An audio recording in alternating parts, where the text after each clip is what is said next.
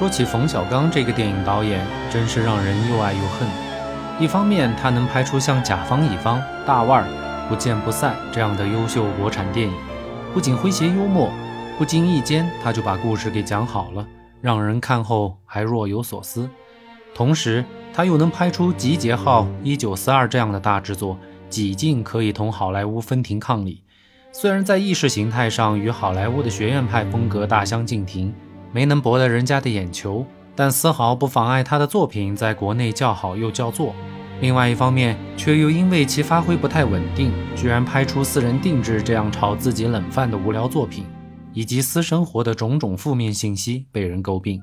作为国内为数不多的好导演和好演员，我们还是衷心的希望冯小刚先生能够静下心来，多拍一些优秀的国产影片，奉献给大家吧。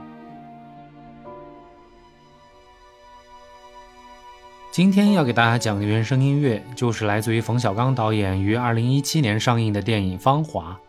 要知道，在《芳华》上映之前，我可以说是对冯小刚的电影失望程度越来越高。给我的感觉是，二零零七年的《集结号》一战封神之后，冯导就没有了可以什么拿得出来炫耀的作品了。虽然在《芳华》出现之前，冯导也还是努力的拍了几部商业片，评价也都还尚可。但是没有一部可以真正称之为佳作，也就《一九四二》勉强卖惨成功，但据说和历史差距太大，后期的负面评价太多。不过历史这玩意儿从来都是成功者书写的，我们就暂且按下不表吧。直到二零一七年《芳华》的上映，我又看到了那个追求细节、会讲故事的冯导。而且说起来，虽然片子并没有交代影片故事的发生地。但对于我所在的这个边疆省份来说，那一点都不陌生。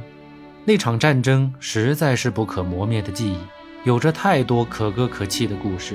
可惜的是，在国家层面上来说，有些战争并不是大家想象的那样正义和邪恶之间的较量，更多的其实是当时利益的驱动，是一种国家意志之间的较量，没有对错，只有输赢。所以，不是所有的战争都会被历史铭记。当然，一定会被某些人所铭记，这就是《芳华》要给我们讲的故事。我们可以忘记战争本身，但是不应该忘记那些流血牺牲的英雄。他们都是为了国家的长治久安和老百姓的平静生活，付出过太多太多的人。所以，国家无法缅怀的过去，就让人民自己来缅怀吧。这就是《芳华》的意义。回到音乐上来。为本片谱写原创音乐的是著名当代作曲家赵琳。说起赵琳，可能很多人还不认识，但提起他的父亲赵季平，那在中国神州大地上可就是一个响当当的名字了。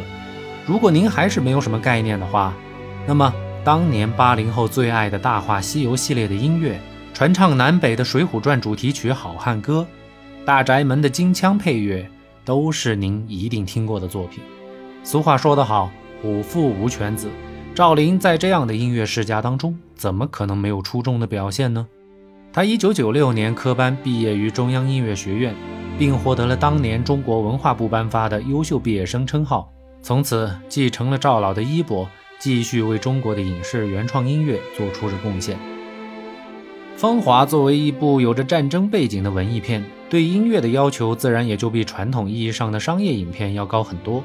所以，我们在这部作品当中看到了冯小刚和赵琳的诚意。整张专辑，我们完全可以看作是一组有着明确中国特色和年代感的管弦乐作品。无论你是否看过这部电影，都不会影响欣赏这张专辑。从旋律上来说，这张专辑中的大多数曲目都非常柔美，有好几首都采用了大小提琴协奏的方式来演绎，期间又适当的加入了一些在那个年代最常见的伴奏乐器——手风琴。所以，一种恰到好处的年代氛围就被烘托起来了。我曾给母亲和她的朋友听过这个专辑中的一些音乐，他们都非常认同这个关于那个年代的音乐质感。从他们的眼睛里，我看到了被勾起往事的神思，也看到了在他们心中深埋下的那颗热血的种子。下面，我们就一起来欣赏这段动人的岁月吧。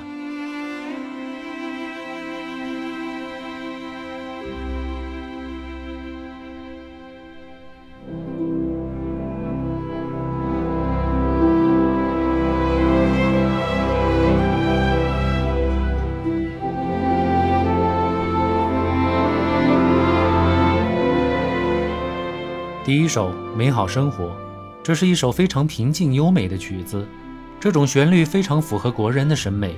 平铺直叙的一段开头之后，一段节奏缓慢的高潮，却足以抓住听众的耳朵。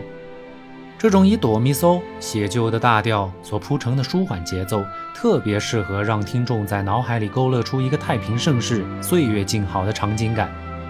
尤其是经历过上世纪六七十年代的那一代人，会打心底里明白美好生活的来之不易，所以这首曲子是非常切题的。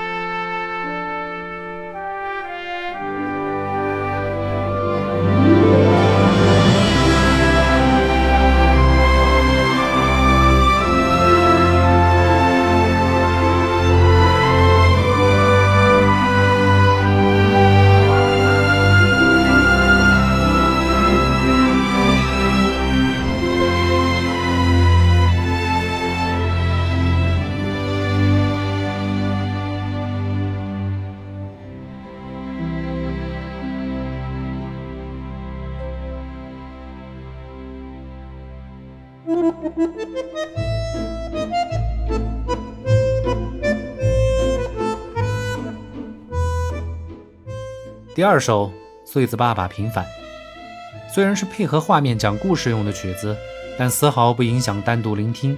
曲子很短，只有四十四秒，但手风琴作为主角的配器和蹦恰恰的圆舞曲节奏，一定能勾起诸多人关于那个特殊年代的回忆。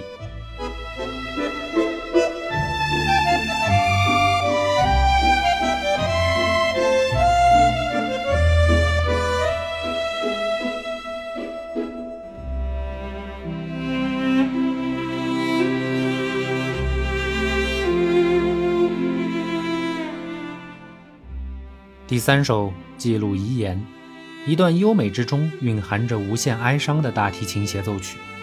曲子不长，但情绪的渲染已经表露无遗。曲子分为了两个部分，前半段是大提琴的 solo，就像是一个人的独白，缓缓道出了这一生的经历，但丝毫不激进，悲中有喜，苦中带乐。后半段的高潮部分就再也没有悲伤的成分，有的只剩下坚定的信念。和对未来日子的向往。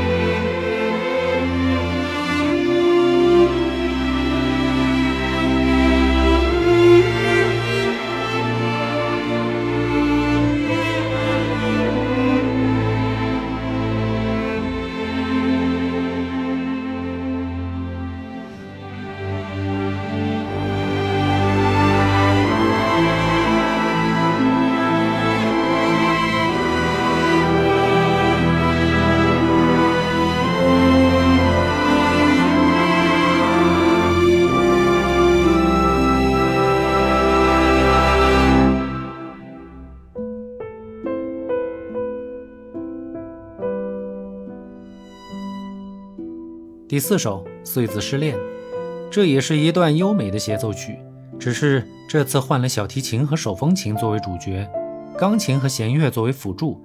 这样的配器也是对时代特征的最好共鸣，让听者在不经意间就泪湿了双眼。虽然对于我母亲他们这一代人来说，时光早已一去不复返，但记忆却是可以传承的。传承的媒介就是他们讲述的一个个故事，以及偶尔出现的这些电影或者电视剧。每个年代都有每个年代的人和事儿，英雄也不例外。很多英雄可能不会被历史所铭记，但绝对会被某些人所铭记。这些人就包括他们的家人，以及他们的同时代、同地域的人。所以，希望这样的电影能够时不时看到这么一两部。除了记录一些不为人知的历史之外，更多的作用则是唤醒一代人的记忆，以及他们曾经的芳华。